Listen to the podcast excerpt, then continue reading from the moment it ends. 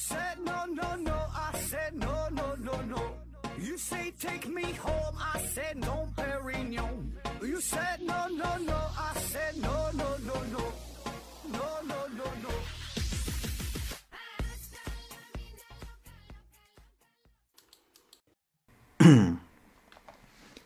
拼命探索，不计后果。欢迎您收听《思考盒子》，本节目由喜马拉雅平台独家播出。这一期呢，咱们是回答听友的问题啊。第一个问题，S T P A U L I 提问说，小时候啊，觉得垃圾食品很好吃，现在呢，不管是什么东西都觉得不好吃了啊。我也没有厌食症，是我的口味太挑了吗？还是正常现象？怎么能够满足我的味觉？然后下边啊，是团子啊回复说，呃，给你的方案是吃以前没吃过的东西。啊，尝试各种不同的口味儿来满足你的味觉。吃过的东西啊，一直吃就不好吃了啊，就因为这阈值变高了呗。呃，然后是团子啊回复说啊，他回了一个，他说一个是阈值高了，第二个呢是因为小时候觉得嗅觉呀这类感觉比成年人发达的多，很多味道小时候能闻到，长大了就闻不到了。呃，味觉也会受到嗅觉的影响。你看老人呐，他就喜欢吃高油高盐的，哎，他们呢觉得他不咸，因为啥？他们的味道这类感觉呀是越来越差。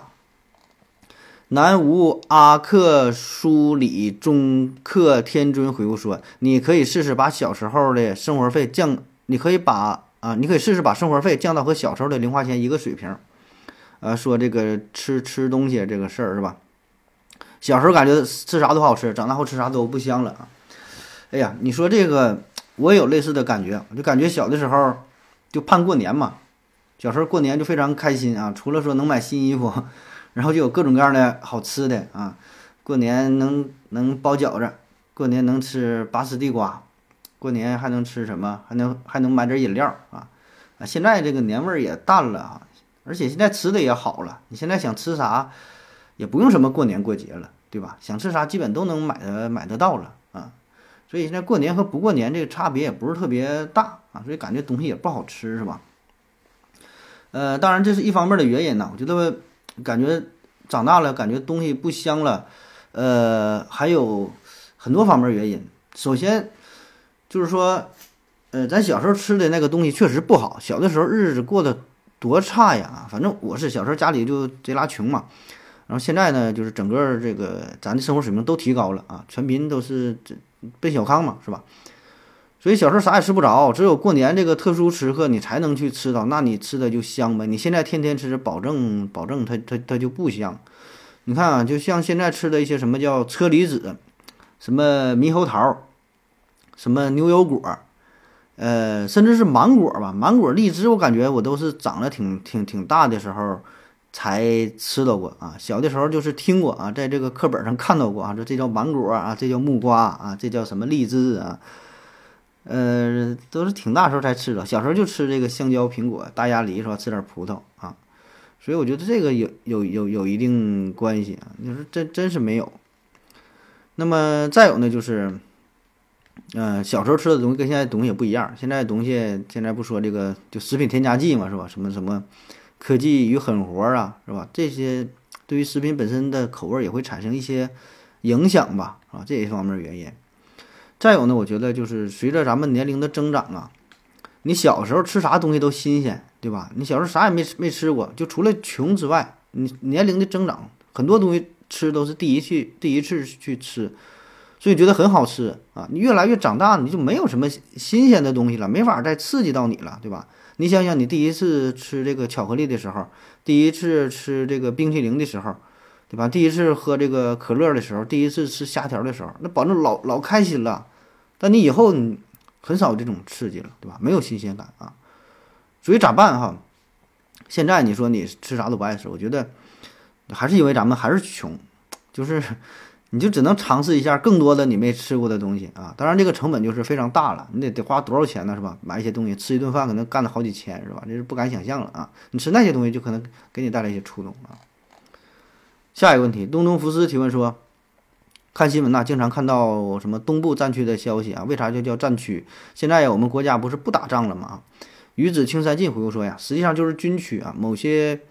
呃，部队管某些区域啊。鱼子青山尽回复又说，东部战区，呃，战呃战区驻地在南京，呃南部战区驻地在广州啊，西部战区驻地在成都，北部战区驻地在沈阳啊，中部战区驻地在在北京啊。说这几个战区的事儿啊。呃，哎呀，你这问题我整的也不是特别明白啊，就是为啥不打仗还叫做战区？我觉得这就是一个称呼呗，就是叫这个名儿呗。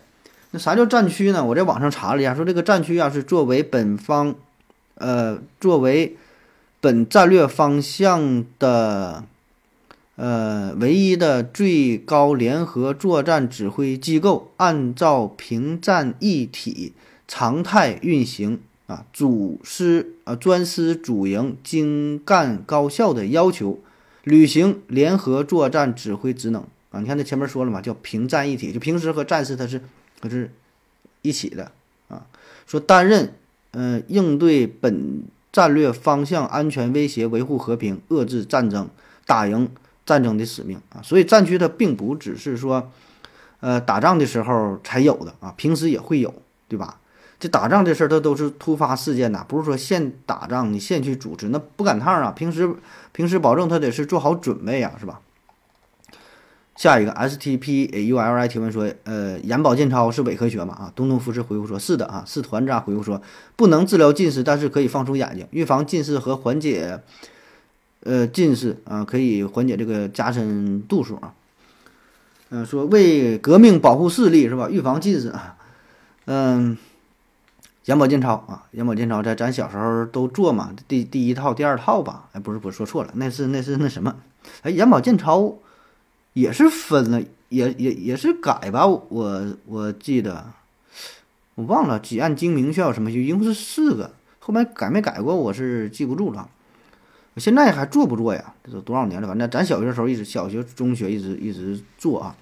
可以说这是一个非常呃简易的。啊一种保健方式啊？雷打不动啊！天天是我想想，第一节、第二节课，第二节课是下去做烧，第三节课是做眼保健操，哎，好像是这样吧？啊，嗯，反正目前嘛，咱们国家这个近视眼人群呐是越来越多，就小孩儿，你看小学生基本都戴个眼镜啊。呃，咱中国说这个学生的近视率是高居世界的前列啊，近视人数是世界之首，当然本身咱人数也是比较多啊。那么相比之下呀，说在没做眼保健操，说美国它全国它没有这眼保健操，它近视率呢只有百分之二十五，啊，所以近些年来吧，对于眼保健操的质疑的声音是越来越大啊。有人说这东西没有啥用，它就是伪科学，甚至有人说呀，你做眼保健操是不是做的不好啊？就是这个手法不到位，反而呢会对眼睛造成更大的伤害。呃，但我个人感觉吧。这个摁一摁还是挺舒服的啊，但是确保啊，你这个手得干净卫生，对吧？别给眼睛整感染了。然后摁的这个力度，对吧？摁的这个角度还是有一定说道的，对吧？咱平时坐时间长了，活动活动腿儿，或扭扭扭扭腰，是吧？眼睛也是看时间长了，呃，周围的眼睛的这个肌肉它也是很疲劳。那闭上眼睛放松放松，我觉得应该是有一定的好处啊。但是咱毕竟不是眼科这个专业的大夫，没法给出一个专业上的解答啊。下一个问题，呃，波旋文明博雅提问说：“盒子，为什么在一些桥上堵车，大卡车开过的时候，感觉整个车抖得厉害？这是共振还是什么？这有可能是共振啊，也有可能它就是震的挺厉害吧。”下一个问题，幸福的夏洛克 L 提问说：“盒子老师，动物啊迷眼睛了怎么办？”鱼子青山记回复说：“呃，流眼泪冲刷呗。”对对，动物迷眼睛就哭呗，使劲哭啊，分分泌这个泪液啊，就是流泪啊，冲一冲就冲好了。嗯，下一个啊，刘老六提问说：盒子好，如果这个核动力的航母被击沉的话，会不会污染海洋啊？东东夫士回复说：泄漏了就会污染呗。南极新闻回复说：核动力的航母被击沉的话，估计核弹也早就爆炸了啊，所以也不需要操心了。我估计那会呀，那你击沉了，这不保证你会呀。下一个 S T P U L I 提问说：“我们喝的牛奶呀，都是奶牛产的奶。哎，那为什么其他的牛或者什么其他什么动物它不产奶？以及其他动物的奶，比如说猫、狗、狮子、老虎等等，它们的奶是什么味道？”东东服饰回复说：“呀，不容易获取，不容易管理。”嗯，W O R O R 回复说：“我觉得跟没有驯化斑马是一个道理啊。”四团就回复说：“什么味道自己尝尝就知道。”他说：“关于这个喝奶的问题啊。”就咱平时喝的奶，喝的最多的呀，保证是这个牛奶，对吧？不管你是纯牛奶呀，还是酸奶呀，还是什么奶粉呐，对吧？它基本来源它都是牛奶啊，偶尔也会有羊奶。现在好像喝羊奶的也是做宣传嘛，说这个羊奶里边含的什么东西又多了少了，又又比牛奶好啥的，这这瞎宣传。我看还有那个骆驼奶呢，骆驼奶不知道你们喝过没啊？骆驼奶喝的一股就骆驼味儿啊，骆驼奶。那么说，为什么这个牛奶啊是最多产量最多啊，远远高于其他那些动物啊？这个首先呢，咱从经济角度来分析呀，就是投资与投资与回报的问题啊。比如说啊，咱说那猪能不能产奶？这猪保证它也能产奶，对吧？这哺乳动物啊，那小猪也是吃奶呀。那这猪身上这很很多个是啥能一起一起用，对吧？但是猪你看看，猪啊，这这这种动物，它的这个产奶的这个效率有没有这个牛高？你不得这么？算一下嘛，对吧？你看牛它吃的是草，挤的是奶，啊，你看猪它吃的是啥？猪它杂食性动物，它什么都什么都得吃，你干它吃草，它它不行，所以这个成本就就得考虑啊，对吧？然后再有呢，就是挤奶的难易程度啊。什么叫挤奶的难易程度？你看这个牛啊，挤这个牛奶，坐这会儿一挤，它就正好，这个这个高度它也正好。你挤其他动物，你看你要挤这个猪的话吧，你怎么挤？你趴地下挤，对吧？你够不着啊，是吧？这个动作它也它也不太舒服啊。呃，我看这个有这个养殖专家给出的数据，说这个母猪的呃泌乳量平均每天能够达到六公斤啊。母猪呢一般是间隔一小时给小猪是嗯哺乳一次，每次的泌乳呢是零点二五公斤。呃，因为母猪的泌乳时间很短，只有小猪崽儿嗯吮吸的时候才能够挤出母猪的奶。那换句话说，如果母猪啊它没有在泌乳时间，你硬挤你你也你也是挤不出来的。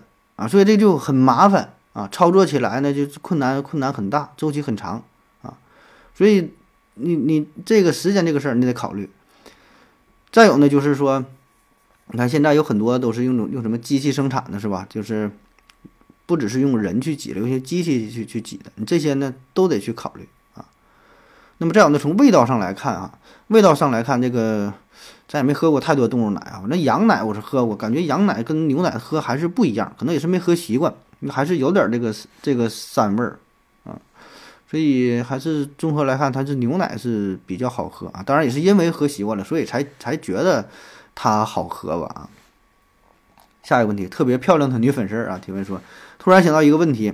假如我必须吃屎啊，但是可以选择吃谁的屎啊？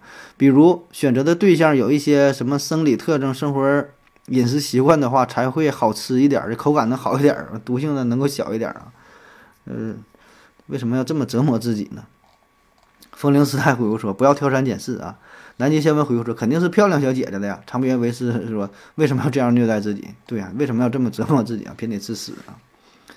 呃，你说这个事儿让我想起了头几年一个一个谣言啊，呃，说日本啊，说日本的有这么一种美食，呃，就是就是吃屎啊，但人家这个屎那是非常贵呀，不是你想吃就能吃啊。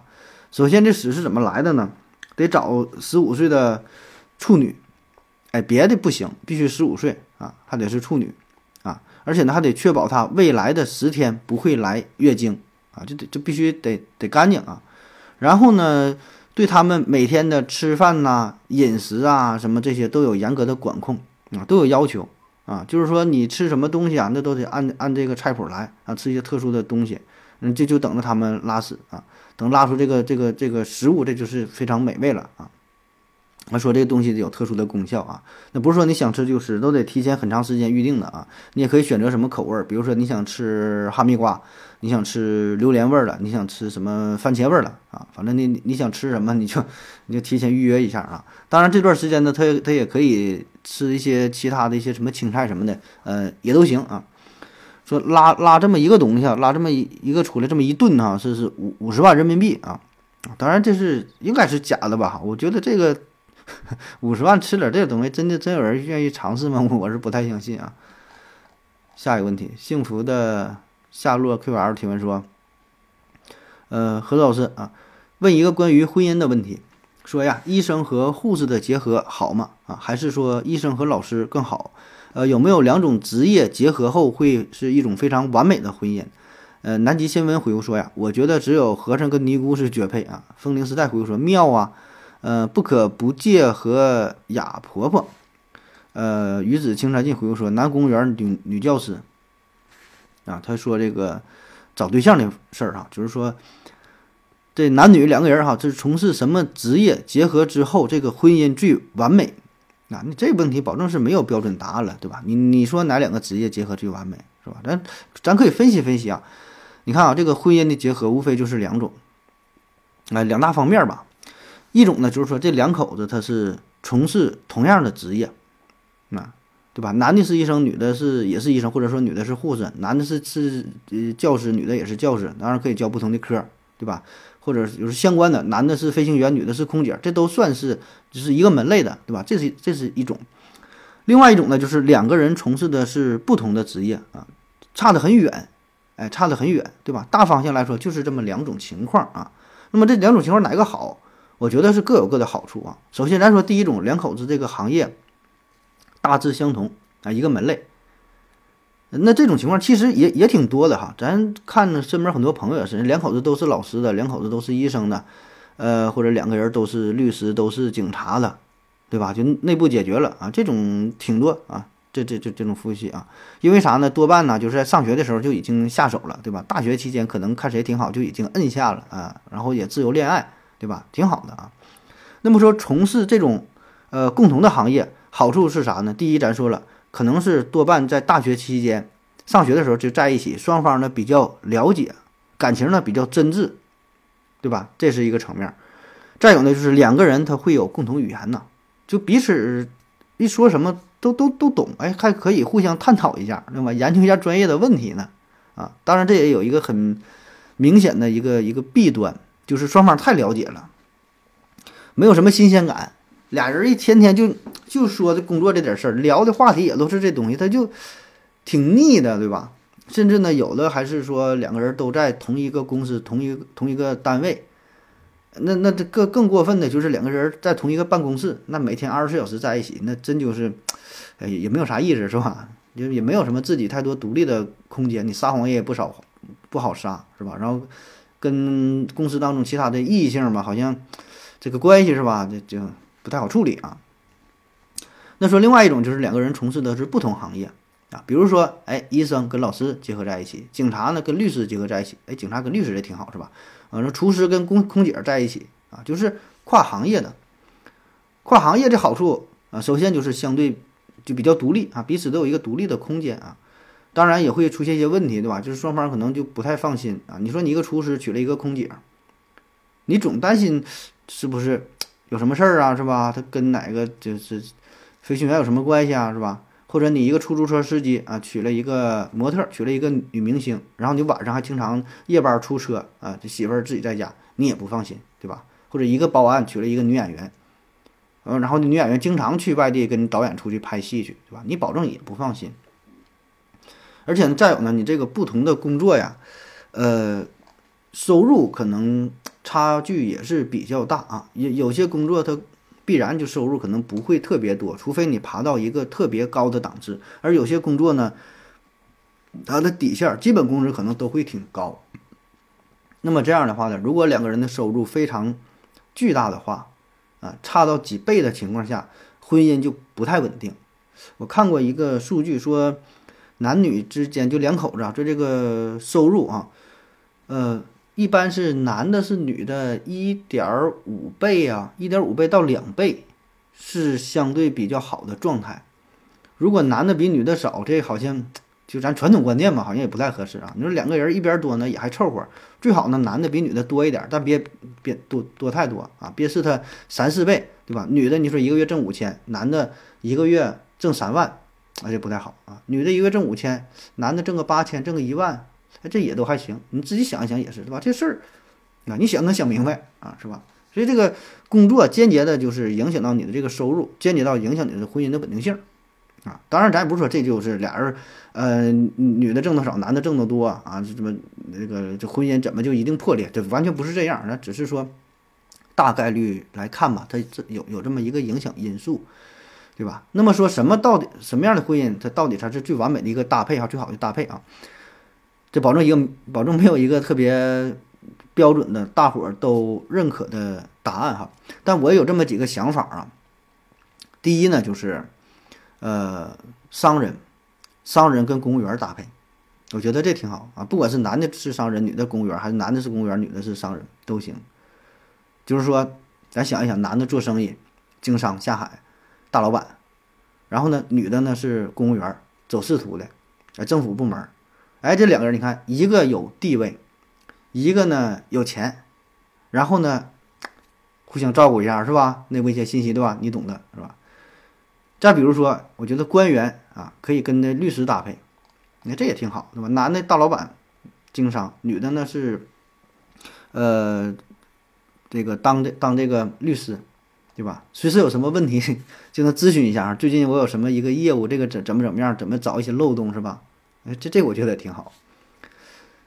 再有，我觉得一个大老板啊，你跟一个全职太太也挺好的。这女的啥也不干呗，搁家专门照顾家，一天没事打打麻将，整整孩子，也也都也都挺好啊。所以这里边咋说呢，也也不不是那么绝对啊。还是看两个人本身的性格，两个人的感情呗啊，这是最重要的，对吧？也有很多两个人收入差距很大的，从事不同行业的，说怎么地的，啥样的也都有，对吧？也都有过得好的，呃，过得不好的啊，这还看您这日子啊，自己怎么过啊。那好了，感谢您各位的收听啊，今天节目就是这样啊，谢谢大家，拜拜。感谢您的聆听，如果您也想提问的话。请在喜马拉雅平台搜索“西西弗斯 FM”，在最新一期的节目下方留言即可。欢迎您的参与，我在这里等你哦。